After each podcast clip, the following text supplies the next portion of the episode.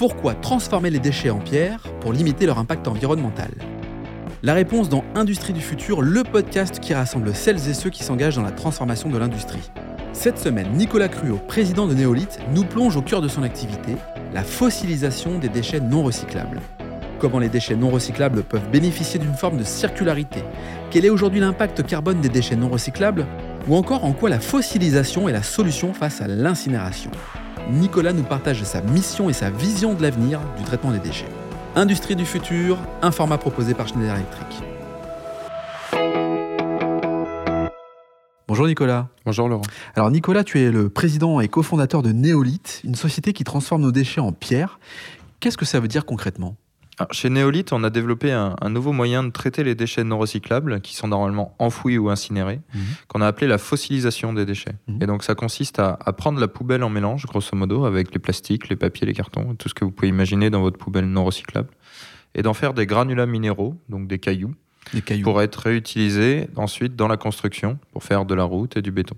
Et le procédé de fossilisation, je le précise, mais c'est un procédé sans chauffe. Mmh. Donc ce n'est pas, il ne s'agit pas de tout brûler, mais vraiment de minéraliser la matière. Néolithe, euh, ça veut dire quoi d'ailleurs? Néolithe, ça veut dire nouvelle pierre. Tout simplement. Alors, tu me parles d'un concept véritablement innovant, euh, je dirais même presque révolutionnaire. J'ai vu euh, l'une des pierres que tu m'as ramenées, c'est vraiment très rigide, très résistant, et d'ailleurs, ça, ça a même l'aspect d'une pierre en tant que telle, d'un galet. Comment on arrive à imaginer une telle entreprise? Ça vient de quoi? De, de conviction personnelle, d'un constat face à l'état de la planète, d'une volonté d'entreprendre également? C'est quoi euh, ton moteur? Alors, c'est un peu de tout ça pour moi personnellement, parce que je voulais entreprendre euh, dans un, un projet qui a un impact euh, environnemental fort, mmh. et donc euh, un projet industriel pour avoir cet impact. Mais l'idée, elle vient pas de moi, elle vient de mon père, qui est lui tailleur de pierre en Anjou.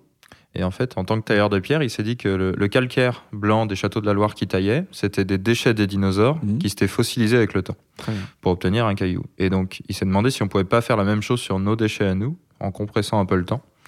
Et donc quand il m'en a parlé, bah, je trouvais que c'était une, une, bonne occasion de, de, faire quelque chose pour l'environnement. Ah, c'est un sacré clin d'œil, je trouve. Oh, bravo, je trouve que l'histoire est belle. Alors euh, l'idée derrière Néolith est, est, de donner une nouvelle vie à, à, nos déchets ménagers, mais aussi industriels qui ne sont pas recyclables, tu nous l'as évoqué. De quel type de déchets on parle ici euh, et, et, finalement, euh, quel est l'objectif du granulat de construction qui ressort du processus? Alors, L'idée, l'ambition, c'est de pouvoir traiter tous les déchets non recyclables. Donc ça va de la poubelle ménagère, la mmh. poubelle noire que vous avez chez vous, mmh. aux déchets industriels euh, et aux déchets de chantier. On commence aujourd'hui par les déchets industriels parce que c'est plus simple techniquement et c'est plus accessible commercialement. Mmh. Donc faut imaginer que c'est la benne, euh, ce qu'on appelle le DIB, donc le déchet industriel banal, la benne en mélange une fois que cette benne elle passe sur un centre de tri, où elle va être séparée d'à peu près 30% de la matière pour être recyclée, mmh. et les 70% restants, ils sont enfouis et incinérés.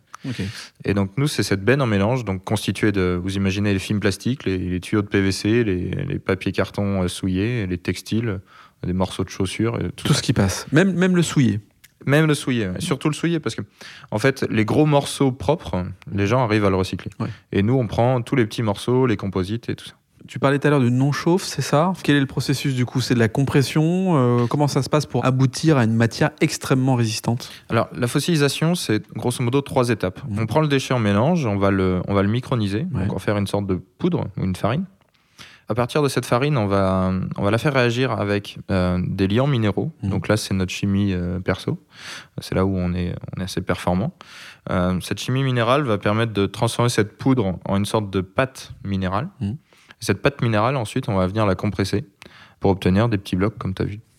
Alors, euh, ta démarche, euh, elle, va directement dans le sens de l'économie circulaire. Euh, les déchets deviennent des routes et la circularité semble infinie. Quand je t'entends parler, c'est véritablement un, un, cycle sans fin. Fossiliser les déchets non recyclables, est-ce que c'est la seule façon aujourd'hui de pouvoir les réemployer?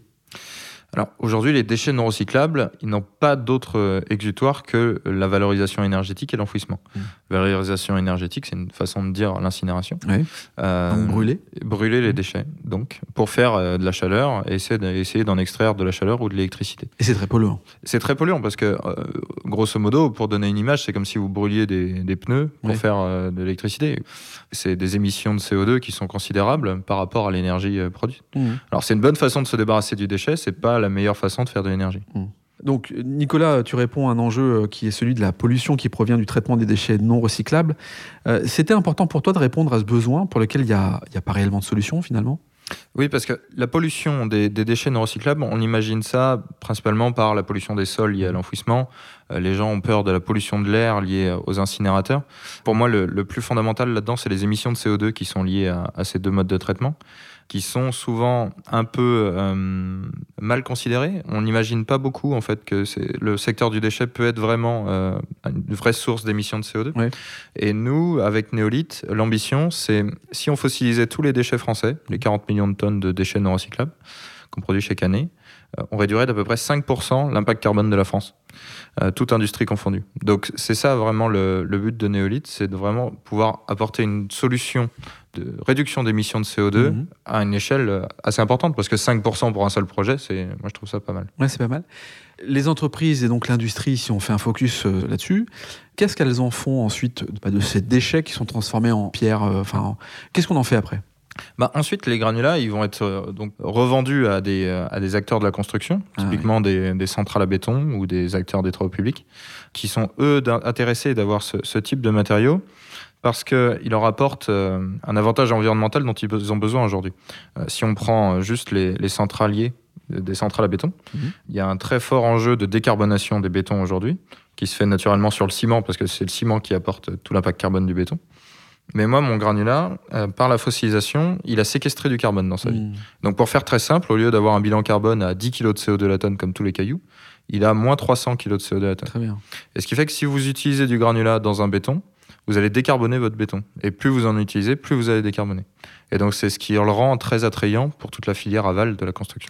Et c'est là où on voit bien la circularité, c'est que globalement, l'industriel en, en, tant que tel traite ses déchets et le revend, en tout cas euh, le réintègre dans un processus de réexploitation qui minimise ses coûts de traitement? Enfin, on a un rapport justement par rapport à cela? Ouais, l'idée c'est d'être euh, pour l'industriel qui fait son traitement de déchets à coût égal ou un peu inférieur au coût d'enfouissement, euh, ce qui nous est euh, possible aujourd'hui grâce aux, augmentations des taxes sur l'enfouissement et des mhm. contraintes en général sur l'enfouissement. Et pour celui qui achète le granulat aussi, il achète à peu près au même prix qu'un granulat naturel, voire un peu moins cher. Donc l'idée, c'est de pouvoir apporter cet avantage environnemental à tout le monde sans faire euh, payer le premium euh, souvent attribué aux bénéfices environnementaux. Nicolas, c'est très clair. On imagine bien en fait euh, la valeur que tu apportes en fait aux, déchets par l'intermédiaire de ton fossilisateur, c'est comme ça qu'on l'appelle. Alors avec Néolith, tu as fondé une société qui porte un projet technologique et, et véritablement innovant, on vient de l'entendre. Vous étiez jusque-là en phase de développement. Vous passez désormais du déploiement de l'activité avec l'acquisition de, vos fossilisateurs. Quelle est la prochaine étape? Alors, nous, pour faire un, petit point sur l'état actuel, mmh. euh, on est une société qui a maintenant trois ans. On est euh, un peu plus de 70 aujourd'hui dans la, société. Et euh, comme tu l'as dit, on a, on a fini la grosse RD. On arrive à avoir un procédé industriel échelle 1. Mmh. Et maintenant, il s'agit de déployer les fossilisateurs. On doit en livrer un à la fin de l'année et 25 l'année prochaine. Donc maintenant, il s'agit de d'apprendre notre métier d'industriel euh, parce que on va avoir des problèmes sur nos fossilisateurs, euh, des pannes, des machins. ça, c'est la, vie du, c'est la vie de l'industriel. Et surtout, maintenant, il va falloir monter en capacité de production. Hmm. On est en train de faire construire un site de, de production qui va nous emmener à, à peu près 50 fossilisateurs par an. Euh, d'ici euh, mi-2023. donc ça décolle fort. Donc ouais, l'idée c'est de ne pas attendre euh, d'être sûr de tout avant de commencer à engager les, capacités de production mmh. suivantes. Parce que l'enjeu, il est là. On a besoin d'agir très vite et d'aller sur ce marché très vite, parce qu'il y a une opportunité aussi de marché qui est très forte en ce moment. Donc l'idée, c'est de déployer sans exploser en vol. Nicolas, c'est quoi le modèle économique d'un dispositif comme celui-ci? Je suis un, un industriel, je veux m'équiper d'un fossilisateur. Comment ça se passe? Alors, Jusqu'à il n'y a pas longtemps, je t'aurais vendu le fossilisateur. Et ensuite, je t'aurais vendu toute la partie consommable, un peu la machine Nespresso, et, les, capsules. Aujourd'hui, on a, on a la capacité de financer nous-mêmes nos fossilisateurs. Et donc, en fait, je vais te proposer de passer en prestation à la tonne traitée. Mhm. Au même titre qu'aujourd'hui, tu payes la prestation d'enfouissement.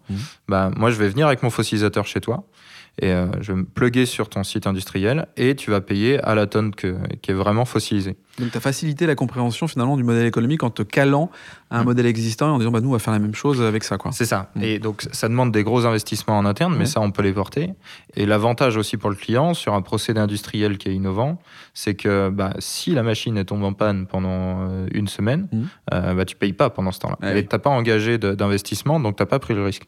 Et donc le fait de ne pas porter le risque, je pense que ça va être un accélérateur commercial qui va être très fort Clairement. auprès de tous nos clients. Clairement. Alors, Neolith, c'est une start-up euh, qui monte, euh, une première levée de fonds de 3 millions d'euros en 2021. J'ai cru comprendre qu'il y en avait une deuxième là euh, qui s'était finalisée de 20 millions. Donc, on, voit bien l'appétence qu'il peut y avoir pour finalement ton, secteur d'activité, ton produit en tant que tel. Jusque où tu vas t'arrêter là? C'est quoi l'ambition de Neolith alors, l'ambition de Néolith, c'est vraiment de, de, mettre un terme à l'enfouissement euh, dans un premier temps et à l'incinération euh, à, la fin de vie des incinérateurs, parce que c'est quand même des, des, grosses installations avec des gros capex. Le court terme, là, c'est d'aller chercher l'année prochaine une autre levée de fonds mmh. dans les 80 millions d'euros pour continuer le, l'accroissement de nos capacités de production. Et donc, euh, normalement, d'ici la fin de l'année prochaine, on doit être 200 salariés on n'a pas vraiment l'ambition de s'arrêter là. Le marché français est déjà très gros, mais notre marché naturel, il est à l'Europe. À partir du moment où les prix d'enfouissement et d'incinération sont similaires à ceux de la France, nous, on peut être rentable. Et là où on peut être rentable, ben, on, peut se déployer. Qu'est-ce qu'il dit ton papa? Est-ce qu'il a déjà essayé de sculpter euh, une pierre néolithe Alors moi, mon père, il, reste dans le... C'est un associé fondateur du projet. Il est... En fait, on est trois dans le projet. Donc il y a Clément Benassi, qui est qui fait pas de partie de la famille, mais qui est notre DG aujourd'hui, qui a mon âge, mmh. qui est un ingé d'AgroParisTech. Euh, il y a mon père, du coup, qui est lui directeur opérationnel. Ces 40 ans d'artisanat nous aident à, avoir les pieds bien ancrés au sol et donc euh, de pouvoir pousser très vite. Et puis il y a moi derrière en président. Aujourd'hui, mon père, euh, lui, ce qui, ce qui l'amuse réellement, c'est pas réellement les émissions de CO2, tout ça. Ça, c'est plus des choses qui concernent Clément et moi. Mmh. Lui, c'est plus le fait de créer un nouveau matériau, créer de la pierre. C'est vraiment son dada à lui. Bon. Merci Nicolas, merci d'avoir participé au podcast euh, Innovation et Territoire, un format proposé par Schneider Electric. Merci pour l'invitation. Si cet épisode vous donne envie d'aller plus loin, c'est l'occasion d'en parler à Antoine Chart, directeur national des ventes. Bonjour Antoine. Bonjour Laurent. Antoine, peux-tu nous dire comment passer de l'idée aux actes lorsque l'on veut se transformer? Laurent, c'est très simple. Les sujets de transformation digitale, de décarbonation et d'électrification sont au cœur de la stratégie Schneider Electric. Et comme on a pu l'entendre dans ce podcast, L'ambition de Schneider Electric est d'accompagner les entreprises du territoire sur ces enjeux de transformation. Pour entrer en contact avec nous, rien de plus simple, le site internet www.se.com ou mon profil LinkedIn où je me ferai un plaisir de vous répondre. C'est très simple, merci Antoine. Merci Laurent.